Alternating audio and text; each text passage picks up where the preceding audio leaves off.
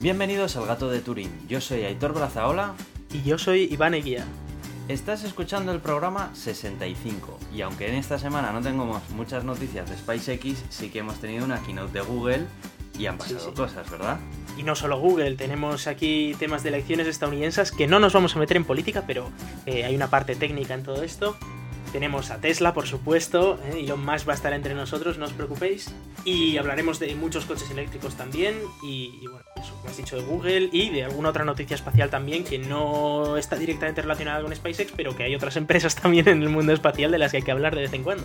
Oye, no sé qué nos ha pasado que poco a poco eh, estamos haciendo más hueco a los coches eléctricos en el podcast y de momento ni tú ni yo No sé. tenemos un coche eléctrico. Qué curioso, ¿verdad? Bueno, yo tengo uno híbrido que estoy ahí como a medias. Y bueno, yo de hecho no tengo coches, de, es de mi padre, pero. Pero bueno, a ver, eh, a mí me gustaría que mi primer coche que, fuera mío, propi- propio mío, que fuera eléctrico, desde luego. Y, y yo creo que además eh, le estamos dando también mucho, mucho boom por el hecho de que este año está siendo brutal lo de los coches eléctricos. Están saliendo muchísimos nuevos modelos, modelos que ya no son modelos como los que salían hace dos años, que, bueno, que sí, que estás un- si estás un poco loco o justo lo usas para cuatro cosas, lo podías comprar, ¿no? Ya son modelos que se pueden usar en el día a día, que pues igual, yo que sé, el 50% de la gente que se va a comprar un coche nuevo podría plantearse un, un coche eléctrico. Con lo cual, Y, y que el tema también es que la, eh, la tecnología que se desarrolla para los coches eléctricos es súper interesante porque Sí. fíjate, el tema de las baterías repercute en toda la electrónica de consumo que utilizamos también. O sea, sí, sí, desde luego, y, y estamos viendo avances que en, en- en aspectos que no están directamente relacionados con la conducción, como puede ser la, la visión computerizada y ciertos temas que es una pasada lo que está avanzando gracias a- a este mundo. sí, sí, sí. Yo creo que además todo el tema de, de inteligencia artificial basado en el entorno y demás se está desarrollando muchísimo desde que este tipo de sistemas están funcionando. Sí, sí, y estamos viendo además que muchas marcas están empezando a apoyar esto. Al principio era solo Google, luego ya se metió Tesla también y ahora ya estamos viendo que, que todo el mundo ya está creando sus, sus coches. Decía Maserati que, que Tesla ya es, no es el mejor producto del mercado. Bueno, es el mejor producto del mercado ahora mismo, igual del año que viene no. Porque ellos seguro que sacarán algo muchísimo mejor, pero, pero bueno, Sí. esto es lo de siempre. Todo el mundo dice que tienen lo mejor, pero nadie lo saca. Entonces es como, bueno, Aunque Cuando lo cierto, lo de que, que Google fue el primero, eh, hace poco me ha llegado la noticia de que uno de mis profesores estuvo trabajando en un, en un proyecto llamado Utopia, que fue creado por el CSIC y que lograron implantar en un Citroën C3 eh, una conducción autónoma bastante decente. Y fue todo esto antes de... Sí, sí, es cierto que, que hubo proyectos anteriores, eh, yo he visto también alguno, hubo uno, eh, creo, vamos, yo me, pero es que las noticias en aquella época, hace cinco años, estamos hablando, eran de, oh, un coche autónomo consigue recorrer 5 kilómetros sin chocarse y Sí, cosas claro. así, que era como, bueno, vale, está bien, pero no te Sí, sirve para el día a día, ¿no? Es otro nivel, claro. Eso es, ahora ya hemos llegado a un punto en el que todas las empresas tienen coches que, bueno, por lo menos te mantienen en la carretera, algunas incluso pueden evitar algunos tipos de accidentes. Eh, bueno, pues está, está avanzando a pasos agigantados. Por eso le hemos metido casi casi otra sección ¿no? Al podcast para hablar de coches eléctricos. Oye, cuando empiecen a vender los primeros Tesla aquí en España, que hagan eh, eh, concesionarios o algo, tenemos que ir ahí a intentar que nos dejen probar Ya, uno estaría pues, chulo. solamente por el podcast, ¿sabes? En Pues plan, estaría- Oye, estaría mira, bien. nosotros tenemos un podcast que hablamos mucho acerca de vosotros. Eh, estaría guay que nos dejarais un Tesla, pues una semanita así, no Se mucho, supone que la iban a abrir este año, ¿no? En, en Madrid, además. Sí, sí, pero que nos dejen un coche una semana. Sí, Así bueno, eso ya sería muy- trabajo, moverte chulo, y sí. tal, en plan entero, pues porque somos Bueno, nosotros lo dejamos por si alguno de los que va a trabajar en esa empresa, eh, o sea, en Tesla, eh, en los próximos meses nos está escuchando, pues que, que por favor nos dejen usar uno un ra- una, Claro, una oye, semana, que lo que sea. contacten con nosotros, les hacemos una review, ¿eh? lo comentamos aquí en el podcast y tal, oye, pues bien, no sí. estaría nada mal, ¿no? Yo he de decir que he probado ya el, el Nissan Leaf y el Renault Zoe. Y la verdad es que es muy chulo. O sea, conducir un coche eléctrico es muy, muy chulo. Es verdad que yo viniendo desde el híbrido, que puedes recorrer unos kilómetros en eléctrico, pues ya tienes esa experiencia, ¿no? De cómo funciona un coche eléctrico más o menos, pero no es lo mismo el, el tener un coche puramente eléctrico que, por ejemplo, le aceleras a tope y aceleras al 100% el eléctrico, ¿no?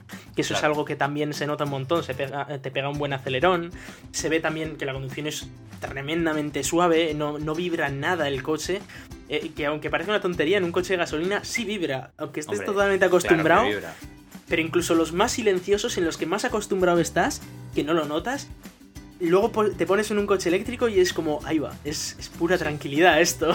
Claro, es que Puedes es hablar si perfectamente con estaría- cualquier persona, sí, como si estuviera apagado. Claro, apagado. Es la De sensación hecho- de estar, estoy en un coche apagado y se está moviendo. Aquí está pasando algo raro. Voy a tirar del freno de mano porque a lo mejor me estoy cayendo por una cuerda. De hecho, por ejemplo, mi híbrido le, le pasa, ¿no? Que, que la única manera de saber que está encendido es porque aparece un pilotito verde el que te indica ya está encendido. Pero si no, no te enteras de, de que está funcionando ya. Entonces, Qué guay. Tien- tienes esos detalles que tú le das al botón y, y, claro, sabes que está encendido por el pilotito verde, pero no porque suene nada. Y eso ocurre también en los coches eléctricos, por supuesto. Bueno, pues luego vamos a hablar de más de coches eléctricos. De momento vamos a ir empezando con el podcast. Eso es.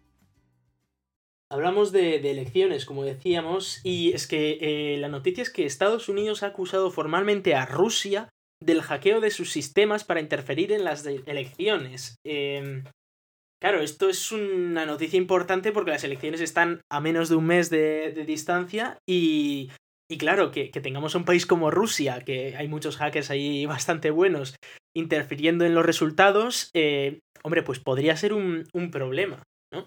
Hombre, Entiendo estoy- yo. Pero a mí lo que me sorprende es que hayan hecho una acusación formal, porque Sí. esto a nivel internacional es algo muy serio, ¿eh? Ojo, porque sí. además las relaciones entre Estados Unidos y Rusia últimamente están bastante tensas. Sí, están bastante tensas, sí. con... O sea Y, que...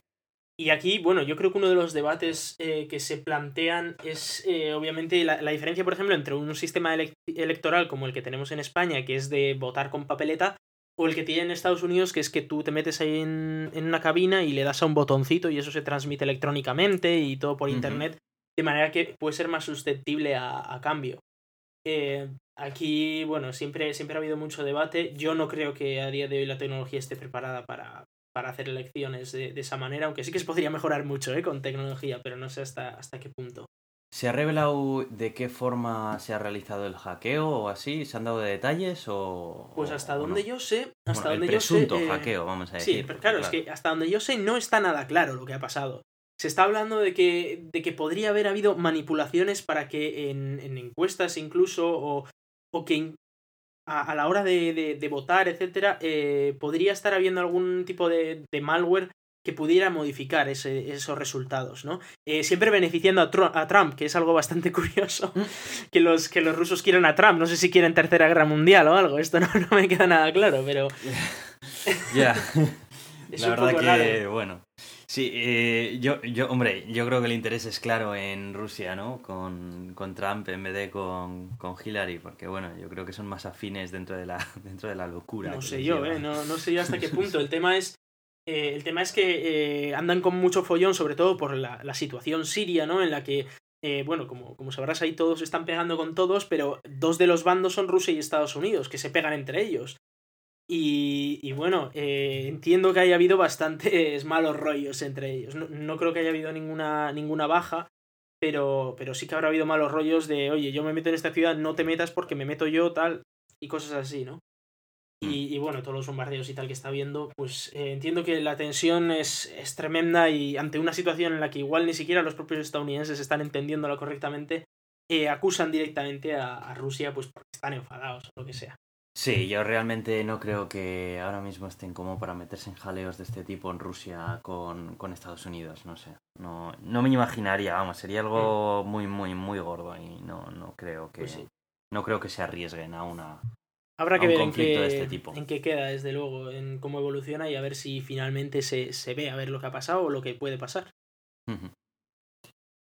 Bueno, ya estamos hablando de Tesla, ¿no?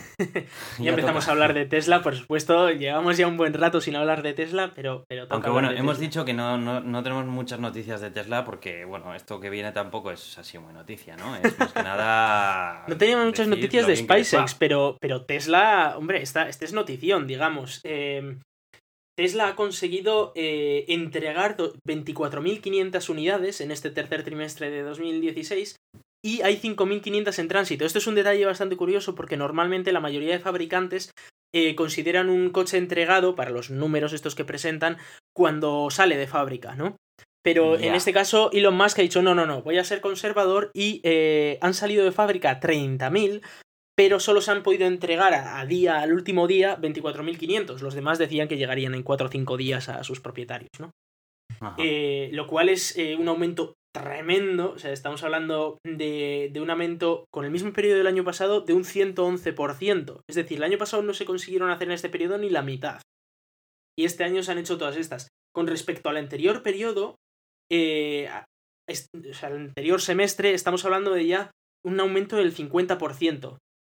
Y a, nivel global, digamos, del año, si se mantienen estos números, ¿no? Con lo cual es, eh, está creciendo a, a unas velocidades insospechadas, que, lo cual es normal también, porque tienen que, tienen que prepararse para...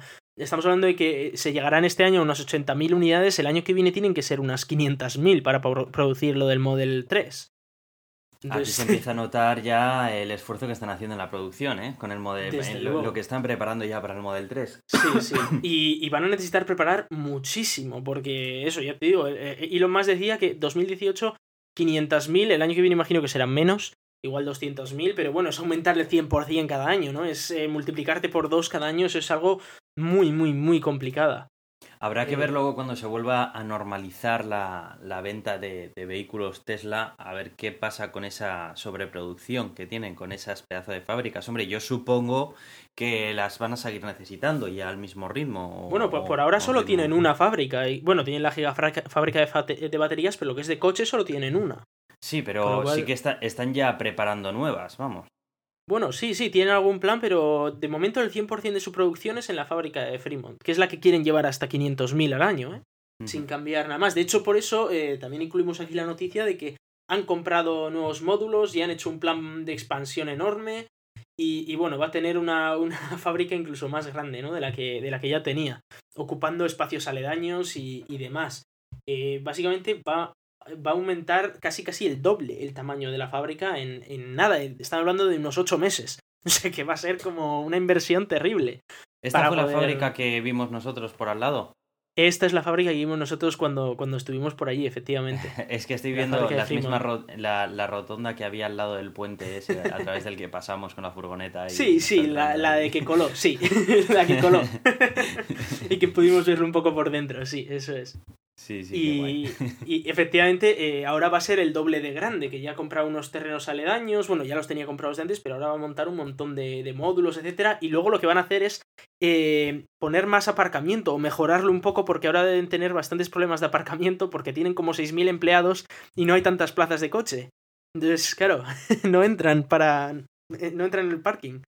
Oye, ¿se ha vuelto a saber algo acerca de aquella idea que tuvo de, colocar una fábrica en Europa y así, que andaban con la iniciativa aquella de hacerla en Valencia y no sé qué? ¿Se ha vuelto a saber algo? Eh, sí, a ver, eh, sí, sigue, sigue habiendo pues eh, varias ciudades que quieren tenerla. Em, sí que se sabe que se va a querer crear en el futuro una fábrica en Europa, pero ya ha dicho Elon Musk eso no va a ser como mínimo hasta que la de Fremont alcance 500.000 coches anuales de producción. Lo cual es, pues, bueno, él dice que va a ser en 2018, pero bueno, igual es tiempo Elon y hay que esperar a 2020, no lo sé. tiempo Elon ahí. sí. Es una unidad aparte. Es, es, una unidad que tiene su propio significado esto. No, no, lo sé, no, no me queda muy claro. Eh, en cualquier caso, lo que quiere es doblar la producción para el año que viene como mínimo, e incluso más, para poder producir todos esos eh, Model 3, porque quiere, quiere acabar con la lista de espera en 2018 lo cual es bastante bestia. Y estamos hablando de que son casi 500.000 unidades. Y eso que todavía no ha hecho la presentación final del coche, que en teoría va a ser a final de año. Con lo cual, todavía sin haber presentado el coche, tenemos muchísimas reservas, eh, muchísima gente que está dispuesta a pagar muchísimo dinero por ese coche. Y, bueno, hay que recordar que ciento y pico mil personas reservaron el coche sin haberlo visto.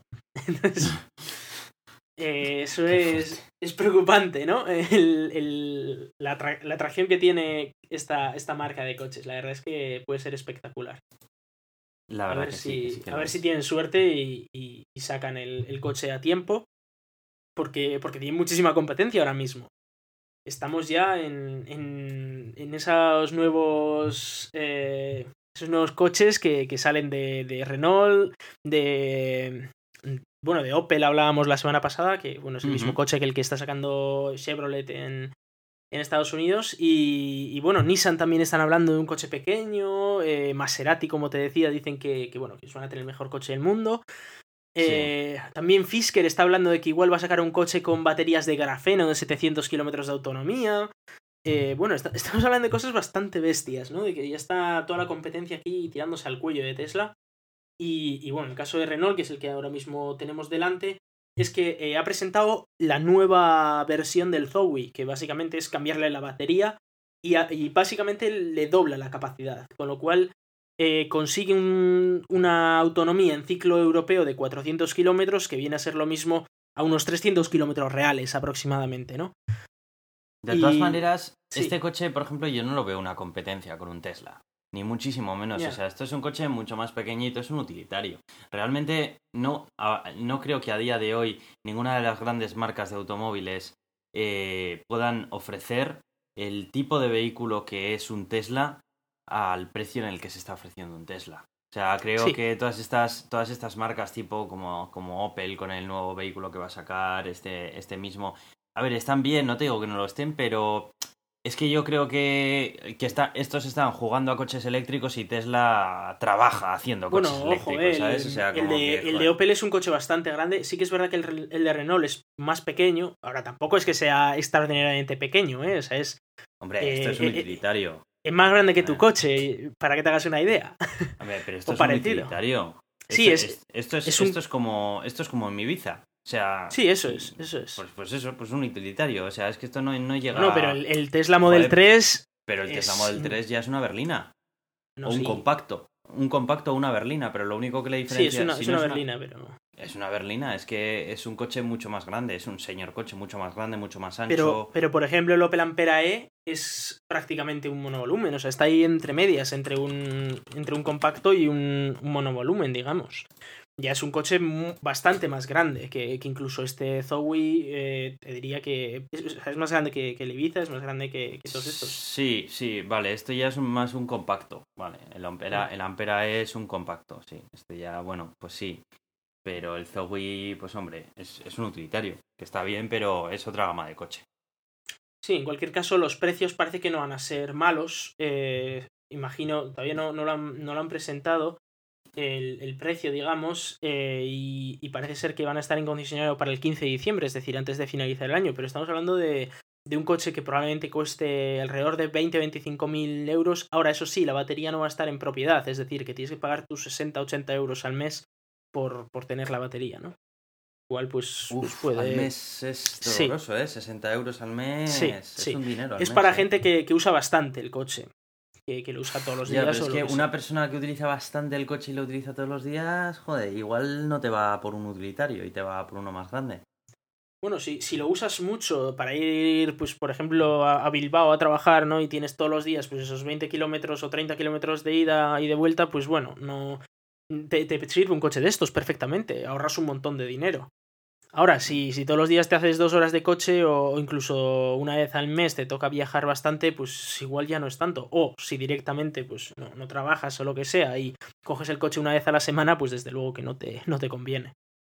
No sé, a mí 25 o así me parecería un, un, precio que le dejaría un poco mal a la hora de venderlo, porque se quedaría ahí en un limbo que ni a precio utilitario ni es un compacto y está bien el coche, pero uff, no sé, ese precio se me antoja Sí, es verdad que está, está, un poco, está un poco caro, pero es verdad que también te doblan la, la batería ¿eh? de, de capacidad y ahora tendría esos 300 kilómetros. Es eso, luego añádele que tienes que pagar 60 euros al mes y... Sí, sí. No sé, ¿sabes? Es que si, si cuesta 15, 16, hasta 18, 19... También piensa todo lo que te ahorras en mantenimiento, ¿eh? Eh, mm, bueno, no sé qué. puedes ahorrar igual 4.000 euros en 10 años o 5.000 euros en 10 años. Ya, bueno, pero a este también habrá que pasarle mantenimientos en la casa. Y en la casa supongo que no te lo harán barato. No, pero los mantenimientos. O sea, no, no tiene mantenimiento un coche de estos prácticamente. ¿eh? Tienes que pasar la ITV y poco más. Hombre, pero piezas móviles tienen todos los vehículos. Sí, pero ya te digo que la, comparación. Sí, no, pero casi no tiene. O sea, esa es la, la gracia. O sea, no, necesitas embragues, no necesitas eh, refrigeradores, no necesitas catalizadores, no necesitas prácticamente nada. el, coche es, muy simple, o sea, es una bobina de cobre, varias bobinas de cobre y poco más, y meterle una batería, ¿no? Es, es muy simple un coche Sí, eléctrico. sí, a ver, es cierto que, pues bueno, tiene menos complejidad mecánica, pero bueno, algo de mantenimiento siempre se lleva, pero bueno. Sí, eh, el, el cálculo es aproximadamente que te ahorras unos 4.000 euros en, en 10 años de mantenimiento con un coche eléctrico. Ese es el cálculo que se suele hacer aproximadamente. Bueno, pues habrá que ver a ver qué, qué precio le ponen al final, porque al final es lo A que ver, le a va, Sí, ya- ya lo que le va a ayudar aquí, a, a ir hacia adelante o no, vaya. Pues sí. Eh, eso. Eh, como curiosidad, eh, viene el, la, la respuesta de, de Opel, porque Opel había puesto, ¿no? Su, su Opel Ampera E tiene una autonomía de unos 380 kilómetros. Y, y bueno, pues habían puesto ese ciclo estadounidense, ¿no? Que es el ciclo realista, relativamente realista, que marcaba unos 400 kilómetros de autonomía. Y en su web, pues lo habían marcado como 400 kilómetros de autonomía, ¿no? Y habían puesto la comparación con otros coches, pues que no llegaban ni, ni por asoma a 400 kilómetros. Pero claro, ha llegado el Zoe y tenía 400 kilómetros en ciclo europeo, que no es el realista, el realista tendría unos 300, pero en el ciclo europeo tiene 400. Así que han tenido que cambiar la foto y poner el, el ciclo europeo del Opel, que claro, le da como 500 kilómetros así de autonomía. Y, y al Opel le dejan, y al, al Renault le dejan con 400, porque sí es verdad que, que el Opel tiene unos 100 kilómetros más de autonomía que el Renault. Ajá. Pero e- esa curiosidad, ¿no? De- entre un ciclo europeo, que es casi una mentira, y un ciclo estadounidense, que es más o menos realista, eh, eligen el, el europeo pues para parecer que, que tienen más autonomía. Bastante curioso. Bueno, al final el marketing... Sí, sí. no, Eh, Lo que me preocupa es que tengamos un ciclo europeo que sea tan malo. O sea, que, que te Ya, diga, bueno. sí, este coche tiene 400 kilómetros de autonomía y llegas a los 270 de milagro. A ver, ¿qué es esto? Ya. Bueno, eso es algo que ya pasa con la autonomía de los vehículos de combustible fósil, pues imagínate Sí. ya en los eléctricos. En fin. Pues sí, desde luego. Bueno, y esta semana hemos tenido también presentación de Google. Era una presentación que, está, que era bastante esperada, además, la de eh, el 4 de octubre. Sí, sí, fue el 4 de octubre, si no, me- eh, si no me equivoco. Creo Y sí. bueno, pues eh, se presentaba eh, los sucesores de, los, de la gama Nexus. Era el plato fuerte de la conferencia, pero si bien es cierto que presentamos un- presentaron una serie de productos alrededor de los teléfonos, de los cuales vamos a hablar más adelante. Pero creo que lo más importante es empezar a hablar acerca de, los protagonistas, ¿no? De- del teléfono. Bueno, pues eh, creo que lo más, lo más llamativo aquí es que para empezar se deja de lado el nombre Nexus y es otra cosa. O sea, eh, yo creo que aquí Google lo que ha intentado decir es, bueno, hemos tenido Nexus hasta aquí, eh, pero esto que estamos presentando no es un Nexus, esto es otra movida. O sea, esto ni se intenta...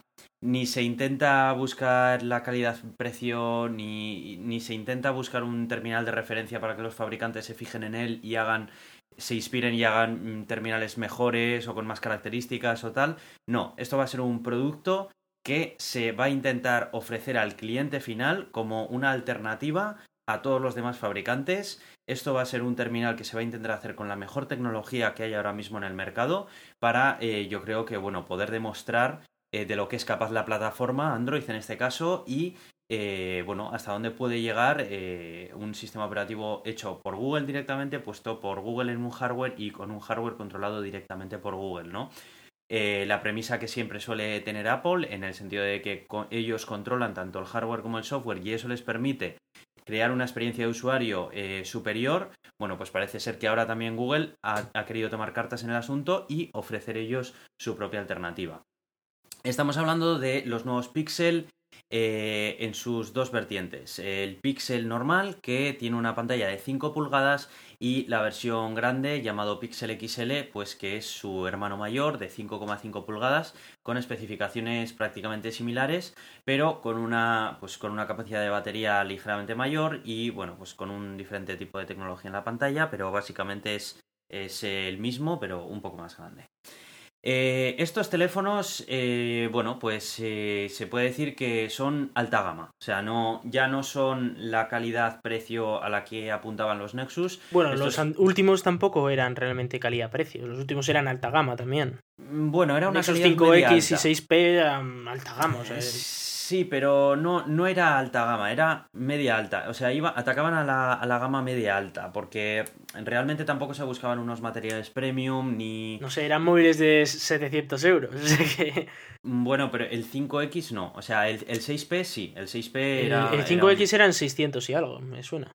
Mm, Vamos, creo que, es lo que me costó a mí, más o menos. 500 o 590. Bueno, sí, según la versión, imagino también. Sí, sí, eso es. Bueno, aquí estamos hablando. Lo que pasa que ahora estamos hablando de un teléfono que ya de la gama base se vende al mismo precio que la base del iPhone. Eh, el precio base. El precio base del Google Pixel normal de 32 GB de capacidad son 759 euros, que es al mismo precio al que se vende el iPhone 7 de 32 GB. Y bueno, pues las características eh, son muy buenas, son las de, eh, las, de un, las de un gama alta, llevan pantalla AMOLED, el último procesador de Snapdragon, el 821, que, que está cosechando muy buenos benchmarks. Eh, llevan doble núcleo, aunque bueno, a mí esto de mencionar el, número de núcleos de los procesadores siempre... ¿Doble núcleo lleva? ¿No tiene un Big Little de estos? sí, lleva, lleva un Big Little, por lo que veo.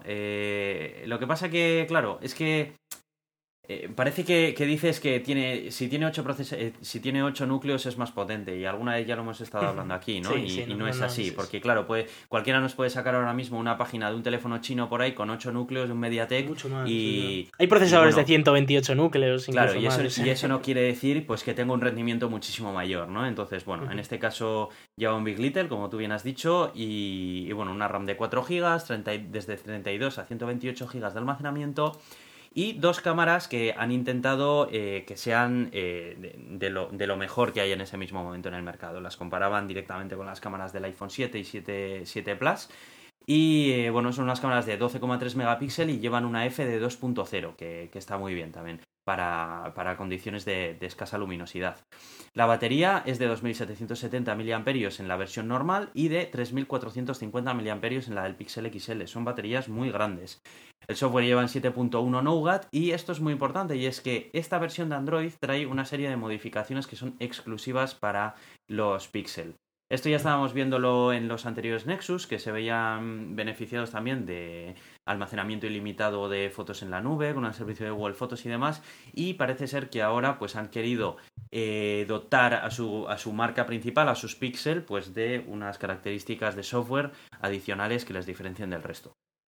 Los precios, bueno, eh, por último, eh, obviamente llevan el lector de huellas que llevaban sus antecesores, conexión USB tipo C y Bluetooth 4.2.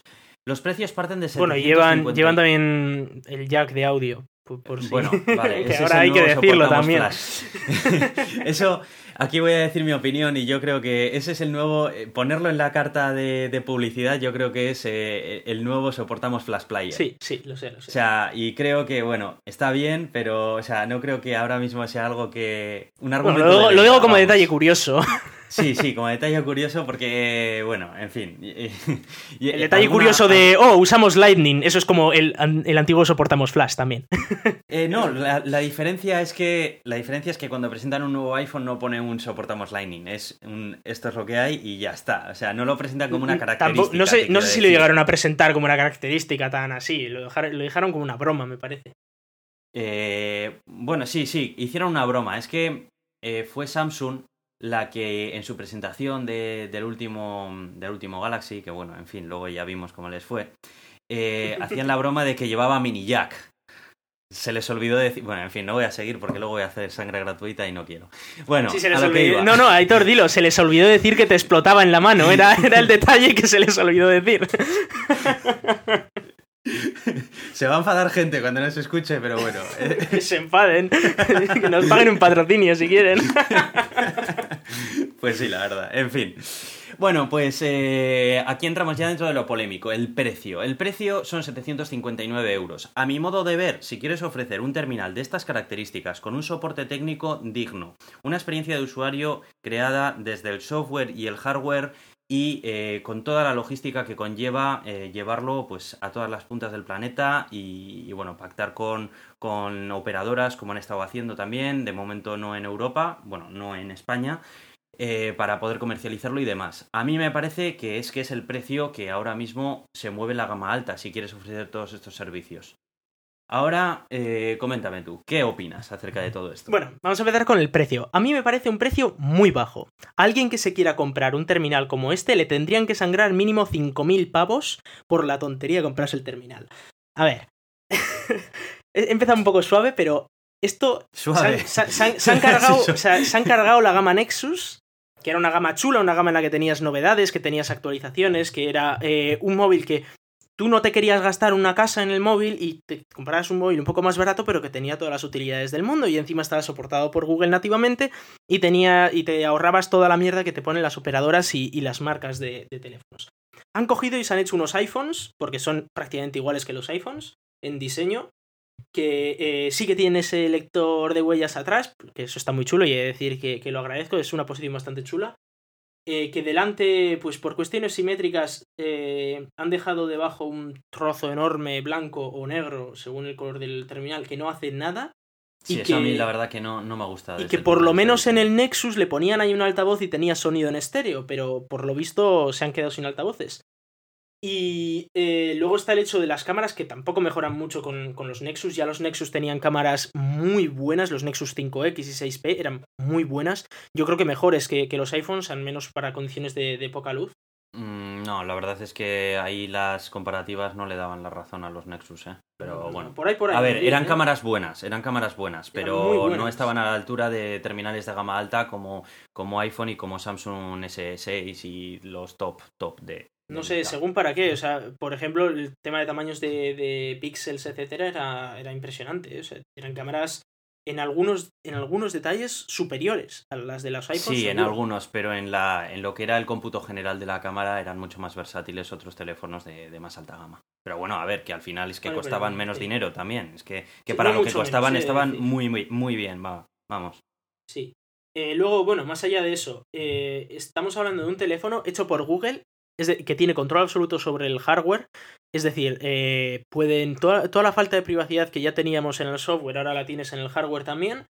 Y, luego está el, añadido de que eh, el hecho de que pierdas toda tu privacidad solo hace que te cueste el mismo dinero que un móvil como un iPhone, que, no pierdes toda tu privacidad. Y que yo esté defendiendo a Apple, imaginaros la situación que, me ha llevado a mí este, este terminal que ha, presentado. Hombre, a ver, yo creo que es innegable eh, el hecho de cuando estás comprando un iPhone, estás pagando una empresa que realmente su producto es el iPhone que te está vendiendo y ya está. O sea, te va a ofrecer un valor adicional que son los servicios en la nube asociados a ese teléfono, pero de hecho ni siquiera ellos intentan eh, gastar dinero en hacer que esos servicios sean extendibles a otro tipo de ecosistemas. O sea, realmente es un valor adicional que te dan al producto.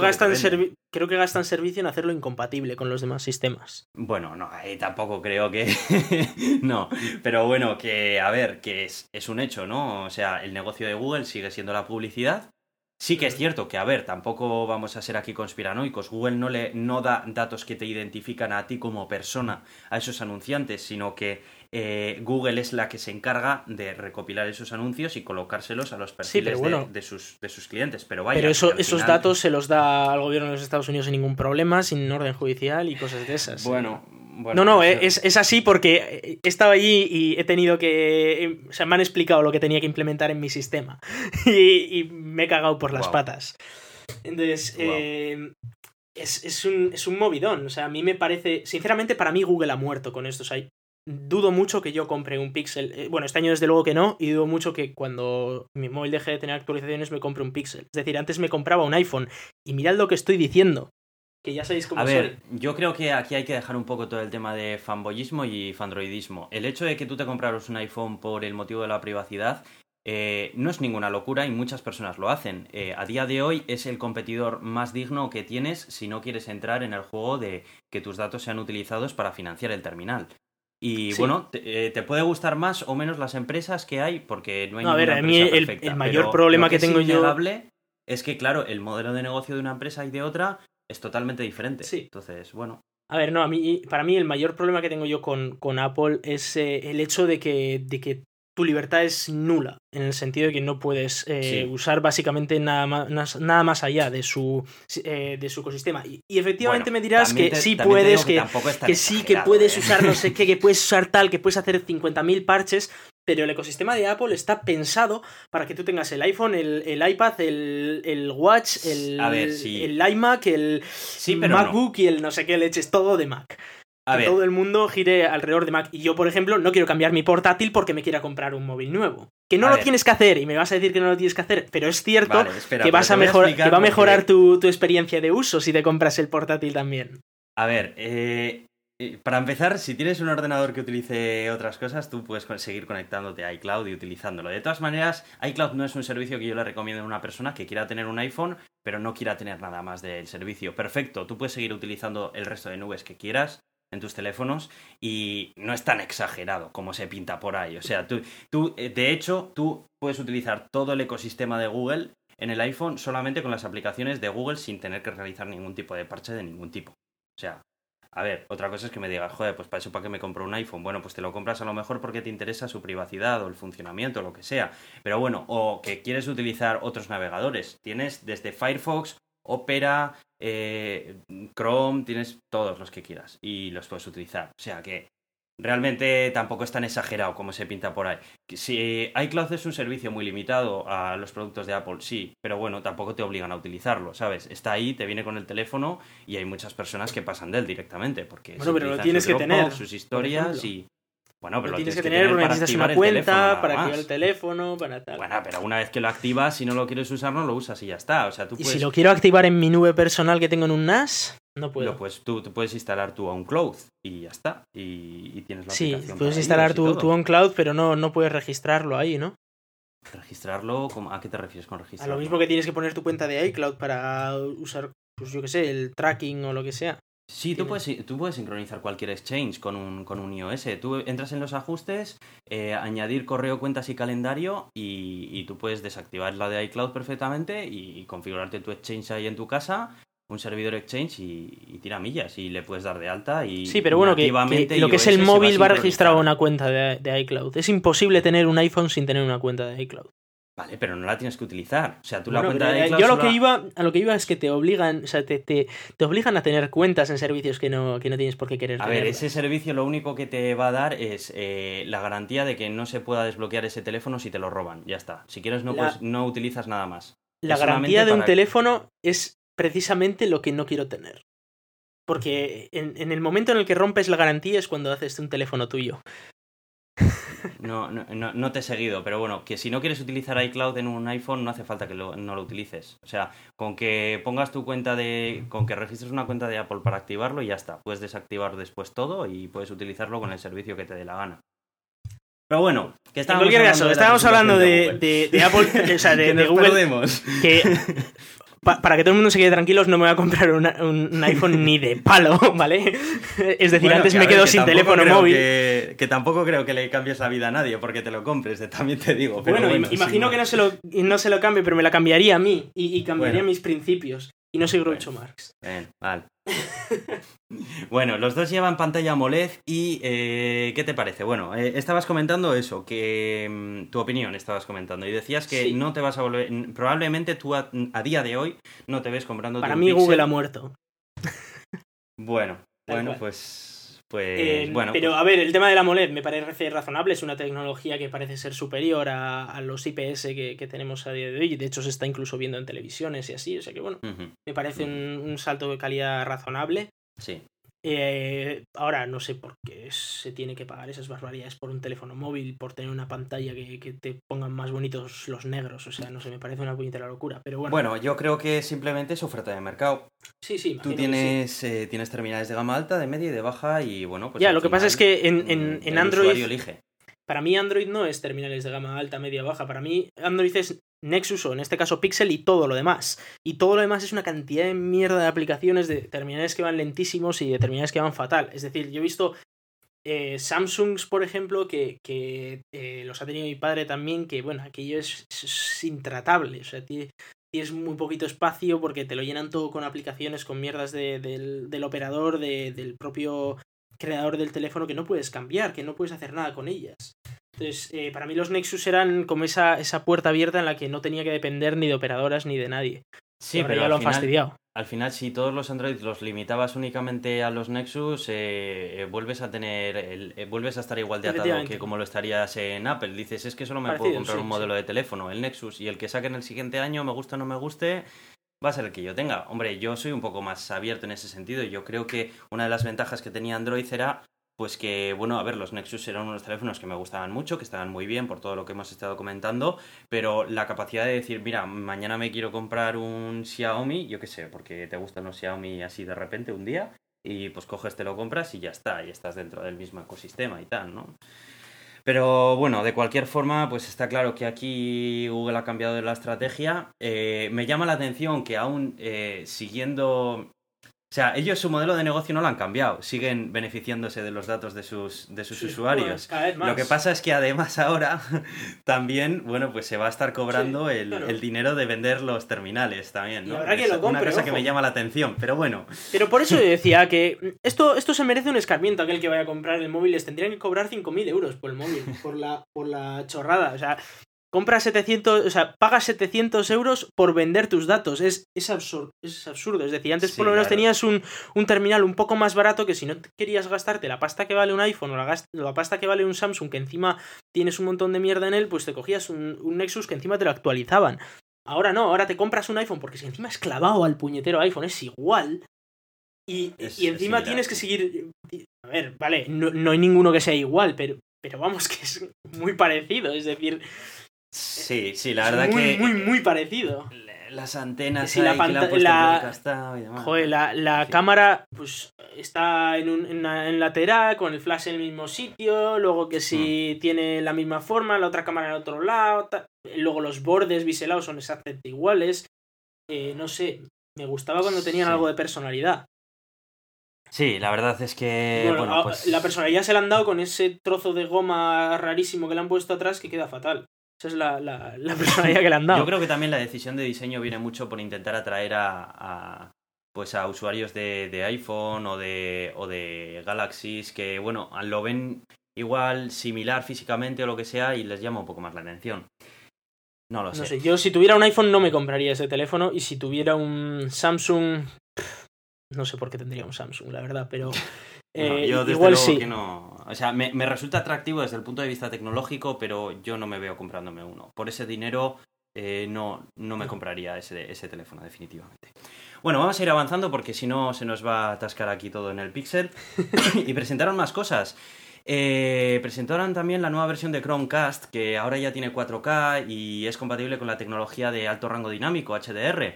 Pero también, bueno, pues eh, cuesta el doble. Ahora cuesta 79 euros. Eh, aquí, bueno, pues es básicamente el mismo producto, lo que pasa que ahora soporta estas nuevas bueno, lo que pasa es que es verdad que, o sea, no es que han cambiado el modelo por el nuevo, sino que han sacado un nuevo modelo y ahora vas a tener los dos disponibles. El, de baja definición, bueno, baja definición, 1080p, y el de 4K. Suficiente para muchas personas. Yo no tengo una tele de más de 1080p en casa. Entiendo que hay mucha gente que sí, ¿eh? pero vamos, no es que sea la, la, norma.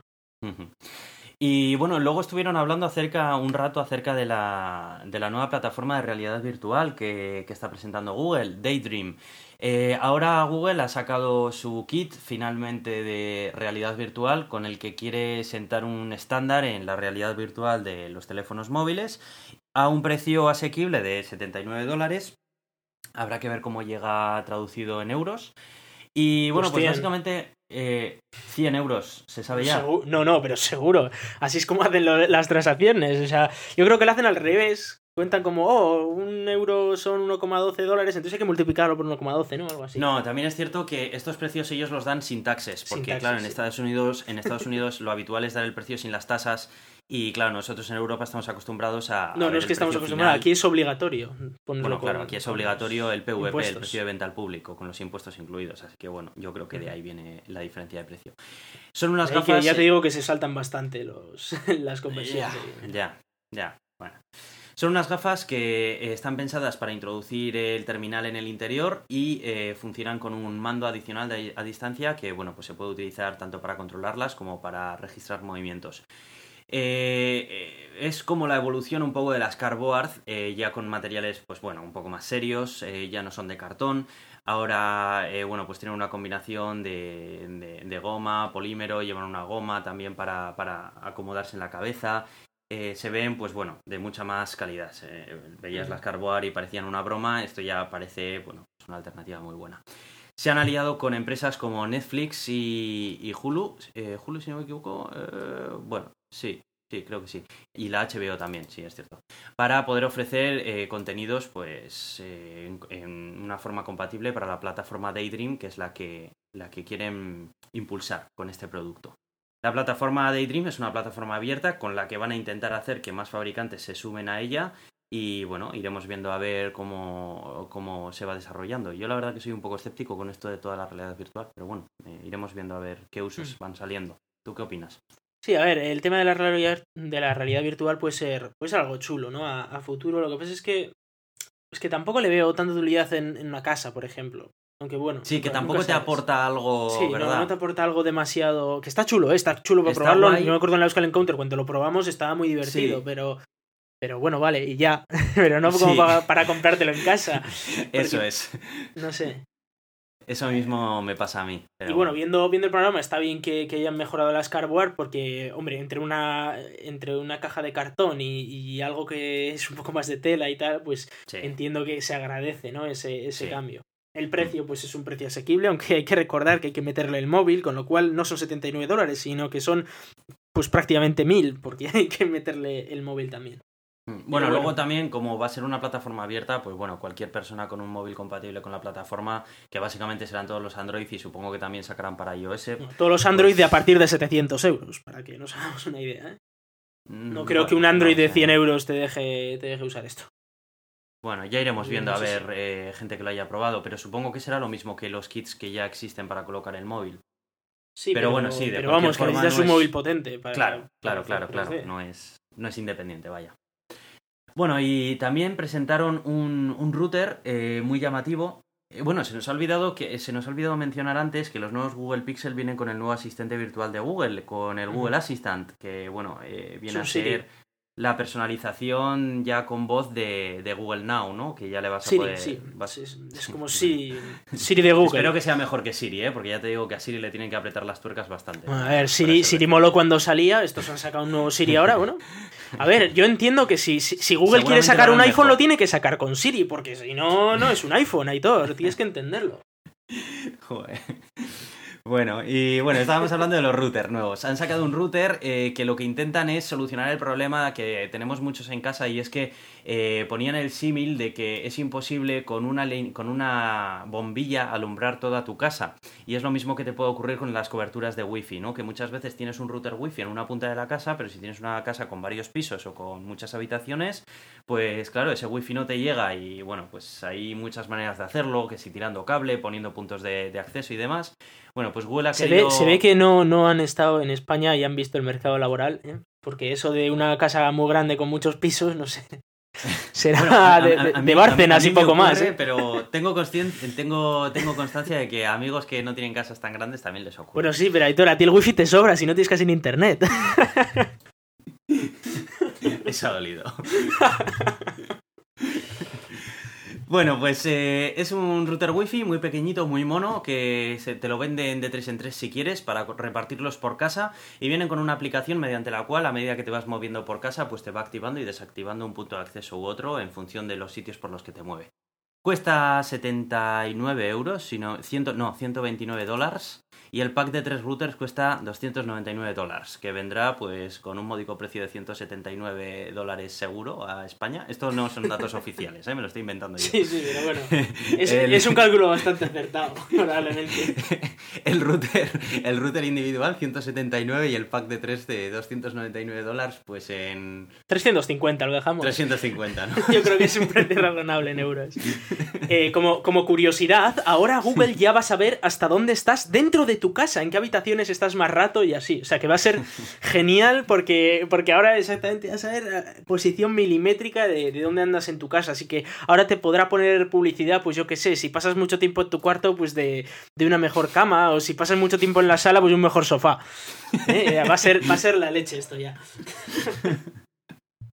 en fin, bueno, pues así a líneas generales, eso ha sido un poco la presentación de, Google. ¿Quieres añadir algo más que me he dejado por ahí o así? Eh, bueno, yo, yo quiero dar un toque de esperanza eh, a todos nosotros los que eh, no nos gusta eso de que nos, nos saquen un iPhone. Y, es que existen alternativas, bueno, existirán alternativas dentro de poco.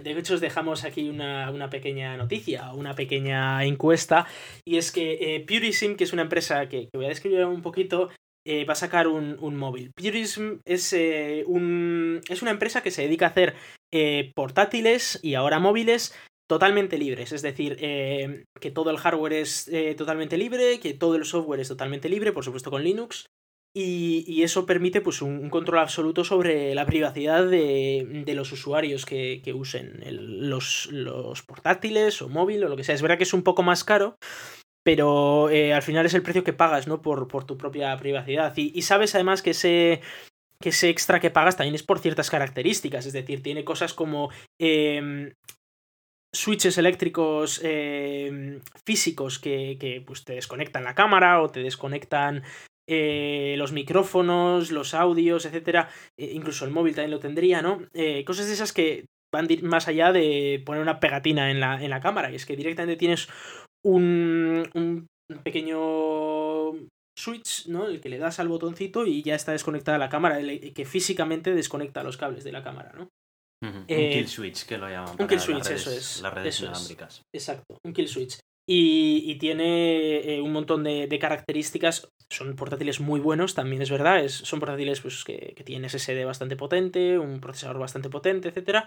Y que se basan en, en, la, en la, total libertad y total eh, transparencia del software y del hardware, ¿no? Entonces, pues usan eh, BIOS totalmente libres, etcétera. Pues todo ese tipo de cosas, pues para asegurarte que no pasen cosas como lo que pasaba con los discos duros el año pasado y que seguro que sigue pasando, que es que los discos duros se conectan ellos solos a internet y mandan datos. cosas de esas que dices, bueno, estupendo. O, cosas pues como que te implanten un superfish o yo que sé, o cosas como, pues yo que sé, usar Windows, así que hay gente que lo hace todavía. La verdad que es una iniciativa muy interesante, ¿eh? El, teléfono está, está, bien. La única que pega que le saco es que si finalmente este es el diseño, me parece ya, muy espero feo. Que, espero que consigan un diseño mejor. Tanto la interfaz de usuario que tienen aquí como el diseño externo me parecen la cosa más fea que se me ha echado la cara. La interfaz es GNOME, así que entiendo que sí que será algo parecida a esa la interfaz, porque es, Hombre, pero es No es muy difícil hacerlo mucho más bonito que estos iconos de Windows 98 que se calza, ¿eh? Esos son iconos de GNOME, o sea, son los iconos que uso yo todos los días, ¿eh? Hombre, pero. Son nuevos, además, o sea, los han sacado el año pasado.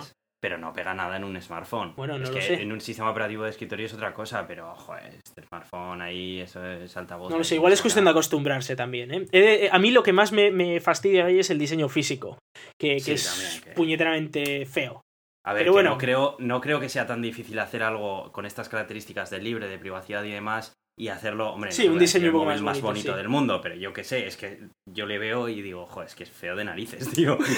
Ahora, que, que si yo tengo que usar un móvil feo para no tener que usar un iPhone, ya sea de Apple o de Google, yo lo haría también. ¿eh? Vale, vale, bueno, eso ya es otra cosa, pero... Hay, hay otras prioridades. también es verdad que cuando compras un móvil de estos tienes otras prioridades, ¿eh? Vale, pero joder, hombre, yo creo que una cosa no quita la otra, ¿no? No creo que sea muy difícil hacerlo un poco más. He de decir que ya te digo que solo están preparando, han, presentado unas eh, especificaciones que están pensando en usar, que sería eh, una, una, CPU MX6, que es una CPU libre, que, que todos estos que estamos hablando con Snapdragon y movidas estas, pues todas esas, el problema que tienes es que no controlas absolutamente nada de, de, cómo está hecho ni de cómo funciona. Es decir, podría estar haciendo mil cosas que tú no sabes. Eh, un IMX6 pues sí que es libre y tal, que ya tiene eh, muchísimos drivers, etc. Una GPU vivante con, unos drivers también libres. Y, bueno, pues tendría DDR, RAM DDR3, eh, no está claro cuánta. Y luego pues los típicos, ¿no? De, giroscopios, acelerómetros, sesos de humedad, de temperatura y un infrarrojo también, curiosamente. Y luego pues tiene, algo me ha sorprendido, es que tiene un adaptador interno de M2, es decir, que le puedes meter eh, SSDs directamente al, propio teléfono. Eh, y, bueno, luego eh, estaban hablando de tener pues esos kill switches que hemos hablado, ¿no? De tener un botón con el que desconectas todo tipo de actividad inalámbrica, de wifi, de, de, datos, etcétera, pues por si no quieres tener ningún tipo de, de actividad, ¿no? Por si, yo que sé, te podrían estar traqueando lo que sea, que ahora mismo se está viendo muchísimo. Por ejemplo, en manifestaciones, siempre, si os fijáis, sacan a los helicópteros para cazar a quienes están en las manifestaciones, de manera que eh, a todos los que van a manifestaciones, pues ya los tienen controlados y, saben quiénes son.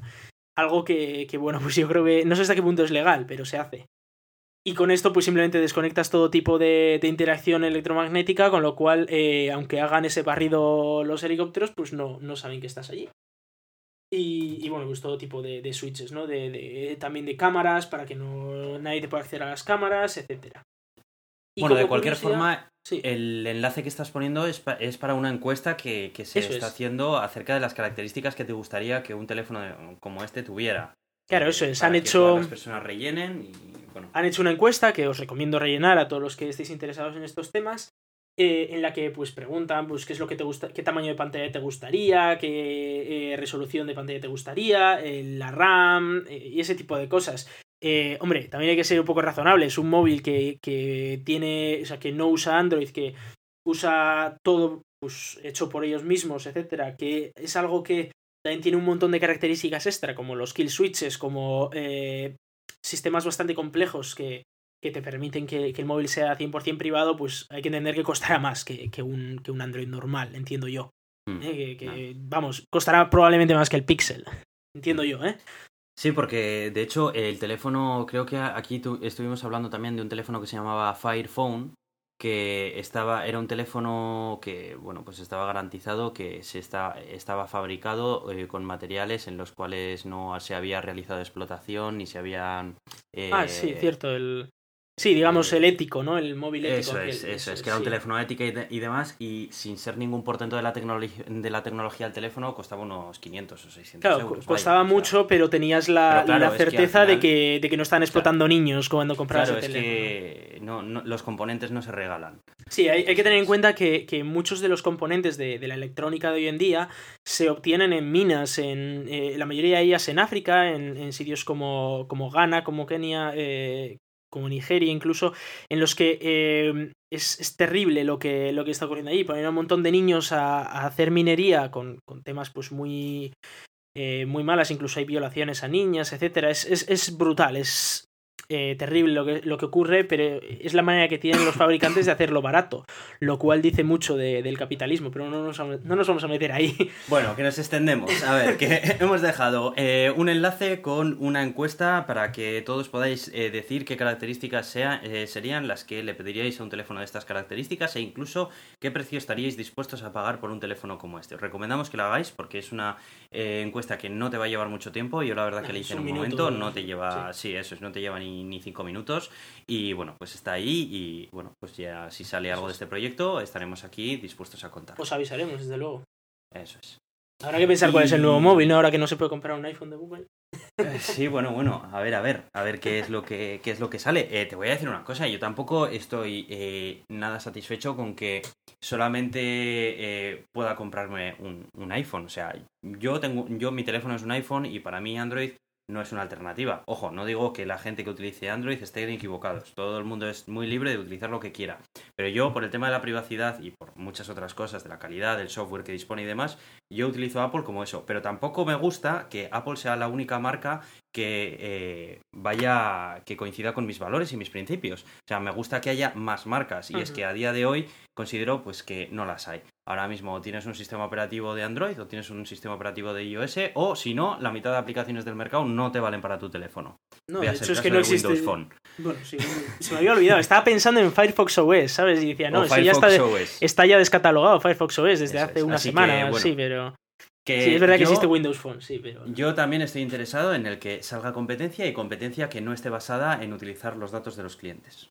Eso Bueno, estaría muy bien, la verdad. O sea, si hay que pagar Vamos más para que no te roben los datos, pues estaría bien. Eso es. Bueno, vamos a ir avanzando con Vamos a hablar de cosas espaciales, hombre, que ya, ya viene siendo hora, que Eso. hemos hablado mucho de tecnología. Venga. Bueno, pues eh, empezamos hablando de, de Blue Origin, de la empresa de Jeff Bezos, creador de Amazon, eh, archienemigo de, de Elon Musk, y que eh, han probado su sistema de escape, ¿no? Porque tienen este cohete que, que sube justo pues, a esos ciento y poco kilómetros, ¿no? Para que los turistas espaciales pues, puedan decir que han estado en el espacio, aunque tampoco tiene mucha gracia, pero, pero bueno, te pega ahí el, te deja ahí en la frontera con el espacio y, y claro, el tema es que como lleva, lleva astronautas, bueno, lleva gente, eh, estaría bien que si ocurre algo, pues pudieran sobrevivir. Sería algo interesante, ¿no? Sí. Eh, Sí, como y poco bueno, interesante. Sí, como, eso es. Eh, entonces, pues eh, han hecho su prueba de, de su sistema de, pues de abortaje de, de lanzamiento, ¿no? Y bueno, hemos visto, en su día vimos el de SpaceX, que lo, que lo hacía, ¿no? Ahí en, en, en suelo, como de repente pues despegaba el sistema de, de abortaje y tal. Y, y bueno, en este caso, también como en el de SpaceX, el sistema de abortaje está por debajo de, de la propia nave. Entonces es un motorcito que tiene debajo la nave, lo cual eh, tiene ciertas eh, mejoras respecto a lo que ocurría, pues, por ejemplo, en el Apolo, que nos acordamos de esas torres que tenían justo encima los, los astronautas, que hacían como un piquito. Que mucha gente pensó que eso era aerodinámico, que era un piquito aerodinámico que salía ahí arriba, pero, pero no, o sea, la aerodinámica te dice que lo más eficiente pues es que sea redondillo, ¿no? Pero ese piquito tenía cuatro motores encima que hacía que si ocurría algo, desde allí tiraba la, la sonda hacia arriba.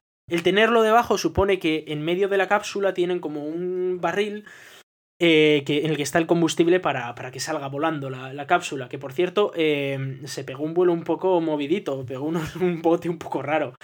No sé, si, si llegas a estar dentro, estoy seguro de que, que potamos todos los que estuviéramos dentro.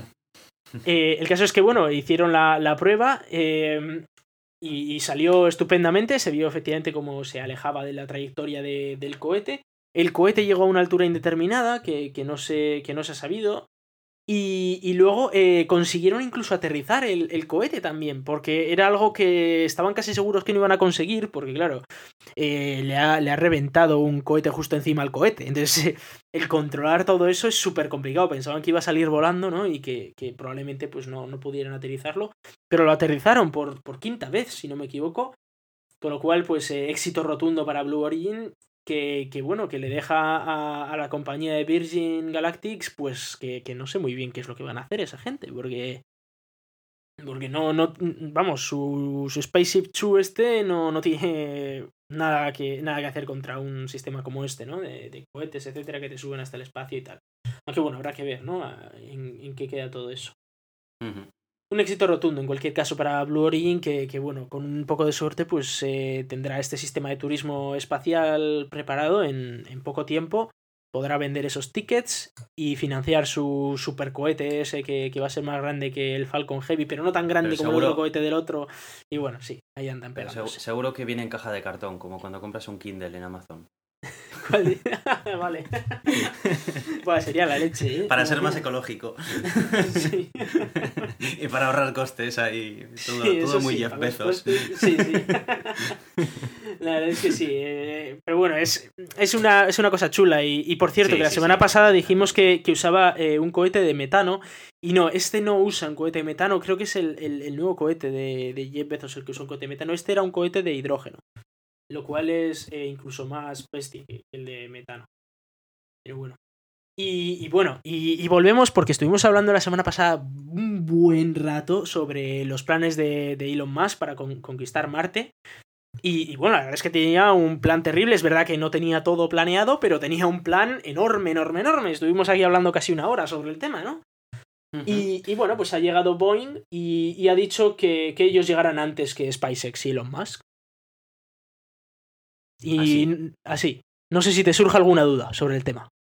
Ah, sí, bueno, varias, la verdad. La verdad es que varias. O sea, si ya tenía Sí, la, la primera, pues ya la primera bote pronto, ¿cuál, ¿cuál es? Para empezar, ¿qué, qué cohete o qué cosa van a utilizar para, para mandar hasta allí? O sea, porque... Son, son este- Boeing, Aitor. Porque, a ver, Elon Musk se había sacado un cohete con 42 motores y, bueno, pues eh, una serie de innovaciones. Lo que tú preguntas es cómo lo van a y- hacer, ¿no?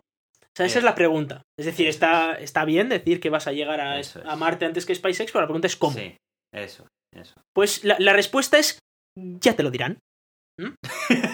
Ya, ya lo dirán, pero tú confía en que lo van a hacer. Porque ya, ya Ah, vale, vale, son vale, Boeing. ¿eh? Y, y ellos ya dije- han dicho que mejor que Elon Musk. Y antes, mucho, mucho mejor, Aitor, pero mucho mejor. ¡Buf! Mucho mejor. Tú, tú créeme que mucho mejor. Claro, ¿Eh? porque eh, eh, SpaceX es la marca Hacendado, ¿no? De, Claro, claro. de- SpaceX no. SpaceX no. No me gusta SpaceX. Nosotros lo hacemos mejor. Eso ha sido más o menos lo que, lo que ha hecho Boeing. SpaceX es, marca blanca, tú confía en Sí. nosotros. con Eso es, que somos Boeing. experiencia. ¿Tú, tú ves esos aviones en los que nosotros vamos, esos son nuestros, ¿eh, Aitor? Eso, nosotros sabemos lo que hablamos. Mm, Pero no me preguntes cómo, porque ya te lo diré. Ya te lo diré, pero antes, antes de que llegue Elon Musk. Pero te lo digo, ¿eh? De verdad que te lo diré, ya verás. Te lo diré. Vale, vale, vale. En sea eso, en eso se que hasta resume. aquí- Hasta aquí llega la noticia, ¿no? Hasta aquí llega la noticia, porque claro. E- Eso es como Maserati diciendo antes, vamos a sacar un coche mejor que todos los demás. Ajá, bien, vale. Joder. Madre mía. Así que, bueno, ya sabéis, Boeing dice que llega antes que Elon Musk a, a Marte. Ahora, no sabemos cómo ni nos lo quieren decir por ahora. Muy bien, muy bien. Ellos saben, ¿eh? ellos saben de esto. ¿eh? Muy bien. Bueno, pues, pues con esta fantástica noticia vamos a ir cerrando el podcast.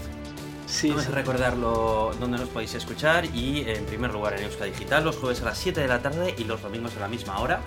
Nos podéis escuchar en Radio Podcastellano y eh, por supuesto nos podéis escuchar en iTunes y en iVoox. Recomendamos que si no es en iTunes sea en una de las aplicaciones que utilizan el repositorio de podcast de iTunes, como por ejemplo Pocket Cast o no sé si habías recomendado tú también alguna otra o Eh, un, un oyente. Sí, puede ser que nos recomendara algún oyente. Bueno, No- para no la acuerdo, próxima no lo voy a mirar, voy a hacer los deberes y- y os voy a decir aquí una serie de aplicaciones, tanto para Android como para iOS, que podéis utilizar para poder escuchar podcasts que, que, bueno, pues que son mejores que, que la propia aplicación de iVoox. Eh, nos podéis enviar eh, mensajes eh, a elgatodeturin.gmail.com contactar con nosotros en Twitter en arroba elgatodeturin tenemos página en Facebook y nos podéis dejar vuestras valoraciones tanto en iTunes como en iVoox. Yo soy Aitor, arroba en Twitter. Y yo soy Iván. Muchas gracias y hasta la semana que viene. Adiós.